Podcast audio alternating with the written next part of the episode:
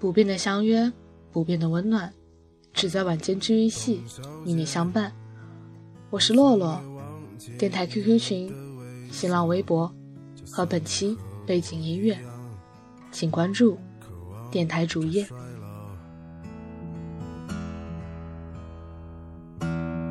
董小姐，你嘴角向下的时候很美。很年轻时，你谈起恋爱就奋不顾身，飞蛾扑火。后来烧退了，梦醒了。之后不是没遇到更好的，只是温度没那么简单传到心里了。你也知道，两个人终归比一个人温暖，但你还是在等。你说那个人出现时，你的温度会从心里传来。你不害怕发烧，因为对方和你一样，这种感觉让你安心，就像看着万家灯火、满天星星和稻田里的萤火虫。董小姐。你才不是一个没有故事的女董小姐刚风靡起来那阵儿，丁小姐在微信群里非常兴奋地和我们说：“你们听过董小姐没？那就是形容我的，我就是那个有故事的女同学。”Kim 说：“你是在暗指自己是野马吗，丁同学？”丁小姐迅速回击：“放屁！我说的是这首歌。”描绘出了我刚烈不屈的女强人形象。事到如今，我依旧没搞清那首歌和女强人之间的联系。丁小姐并不是如她所说是个没有故事的女同学，但同时她确实也正在以野马的速度奔向女强人的地标。尤其是在她考完女博士，并且开始准备自己的论文时，剪了一头短发的她越发符合她给自己。定下的标准，或许那首歌和他之间唯一的联系，只有“你才不是一个没有故事的女同学”这句话。另外还有她的姓，丁的首字母也是 D。董小姐，你可知道我说够了再见？当然，所有野马一开始都不是野马。如果可以，我想他们或许也会选择停留在某片草地上。满脸贴着“老娘才不用靠男人”这一标签的丁小姐，二十岁的志愿还是为爱的人洗衣做饭、相夫教子。在她一骑绝尘奔走之前，她也曾经想在原地停留。丁小姐满二十岁那年，大二刚念完，她决定陪男友去法国读书。当然，出国这件事也是她家里敲定的，但她没有和爸妈说。之所以会选择法国，是因为男友。手续都办妥了，两人却在出国前大吵一架。原本他俩的计划是读完书之后就回北京。她男友那天偶然说起自己的计划一直是留在法国，这和他们之前的计划完全不同。但这并不是丁小姐生气的理由。丁小姐生气的是，直到他们要出发了，他才得知对方的真实想法。那天看着两眼放光的他问：“你是不是怕我知道你的计划，就会不陪你去法国？所以你才一直瞒着我？决定好的事情不好再改，而且这并不算是一件小事。他们还是按照计划出发了。”用丁小姐的话来说，只要两个人能在一起，未来在哪里都一样。我本以为故事会这么告一段落，直到我前阵子看到丁小姐发朋友圈，说自己回国了。我回她：“你们怎么回来了？不是还说要在法国大展宏图吗？”丁小姐淡然地说：“我一个人回来的，分手了。” Jimmy 喜欢丁小姐，这不是秘密，当然对某人除外。那天在微信群得知丁小姐喜欢董小姐之后，每次我见到她的时候，她都哼着董小姐。尤其是那句“爱上一匹野马，可我的家里没有草原”，这简直像是说出了他的心声。于是他每次哼这首歌，一定是从这句话开始。是不是野马，有没有草原，都不是本质问题。野马再奔腾，也总得停下来休息。如果他真有心留在这片草原，他就会留下来；如果他不喜欢你这片草原，哪怕你把撒哈拉沙漠都变成了草原，他照样要奔向远方。原来爱情可以让人一夜长大，领悟从古至今所有的情话，没有你。Jimmy 告诉我，丁小姐在去年就和男友分手了，因为男友劈腿了。那是她第一次觉得。付出不一定就会得到相应的回报。在当时知道自己不在他未来计划里的时候，他就应该果断离开。人们总习惯为了一个给不了未来的人付出太多，却不愿意为了一个看不清的未来的梦想万死不辞。其实应该反过来，梦想不会因为看不清未来就离开你，只要你决定坚守，它就还在。而从一开始就没把你列在计划里的人，永远都不会把你放在计划里。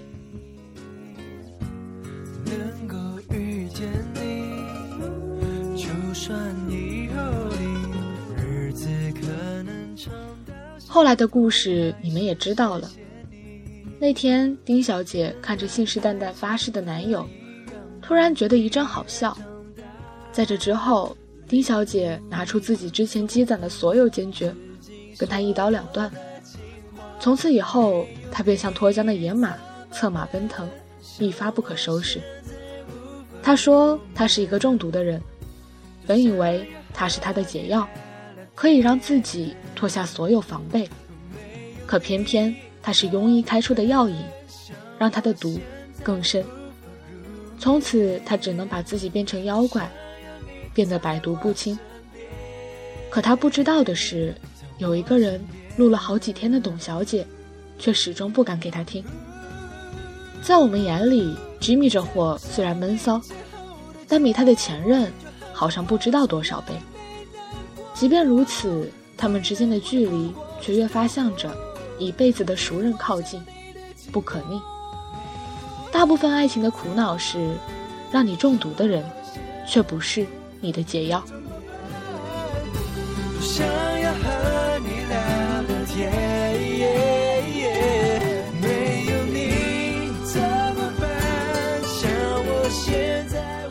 说个不那么苦恼的故事。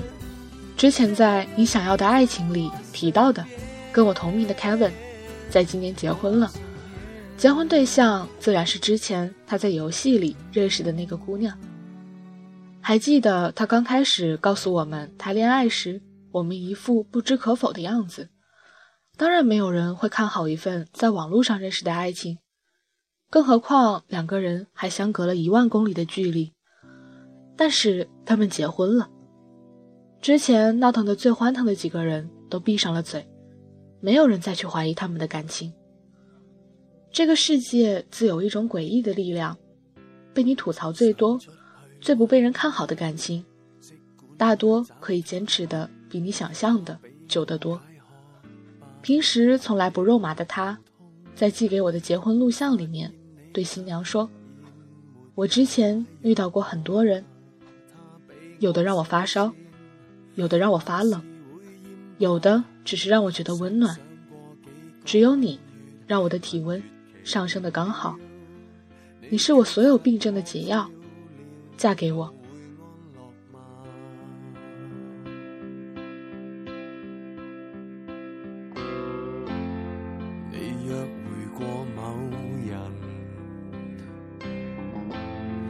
我说不要跟。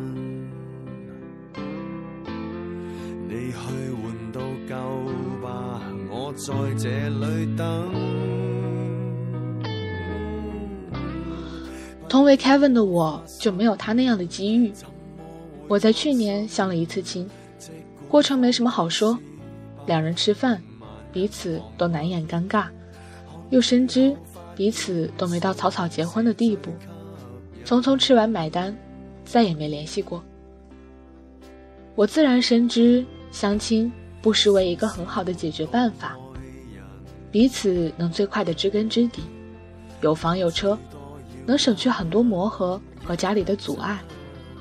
但是总觉得有种去超市买菜的感觉。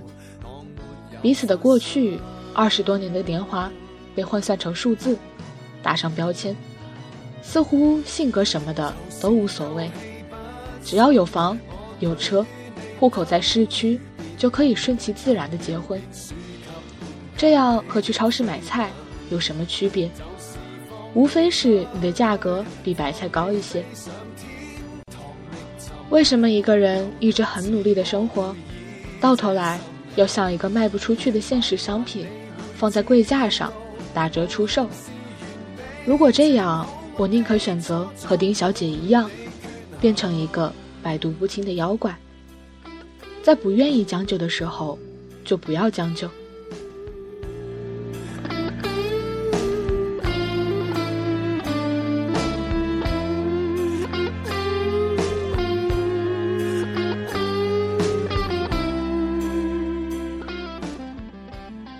说回丁小姐，上个月丁小姐试着恋爱了。我们原本还担心 Jimmy 的反应，但 Jimmy 表现得很洒脱，我们都看出来了，那并不是装的。这样也好，不如断了念想。他这六年的暗恋，终于能画上终止符，也是幸事。我无从想象是什么样的一个人，能把变成野马的丁小姐 hold 住。当然。这从来都是丁小姐自己的事。百毒不侵的妖怪自身也带着让人无法靠近的毒，而解毒的办法只能是以毒攻毒。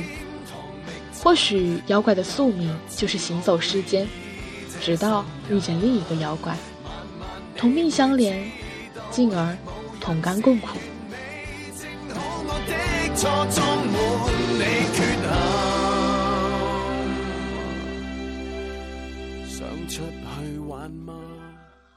我开始觉得每个人的解药都是时间，这是世界最公平的真理。时间把你带给一个人，让你中了一身毒，自然他会在之后把你带给另一个人，把该给你的解药给你。不要怪一开始为什么要让你中毒，谁让你不知不觉中给别人下了毒呢？或许在你不知道的情况下，有人已经爱过你十遍了。在你的毒解开之前，你要等，你要保持耐心，保持充实自己，要强大到你们相遇的时候，他一眼就能看到你。总得有个人来到你生命里，你才会明白，为什么你和之前的人都没结果。前天听朋友介绍看了一部电影。名字叫《巴黎野玫瑰》。文艺电影我从来就没几个看得进去，这个也是同样。直到看到片中的一句话，我才突然明白，为什么他说它是他的解药。爱情的来临是人的体温上升零点二摄氏度。我遇到过很多人，有人让我发烧，我以为那是爱情，结果。烧坏了所有。有人让我发冷，从此便消失在生命里。有人让我觉得温暖，但仅仅是温暖而已。只有你，让我的体温上升了零点二摄氏度。所以最后，希望每一个你，无论你的名字是什么，都能找到属于自己的三十七点二摄氏度，找到义无反顾。另眼相待的那个人，找到你行走世间的解药。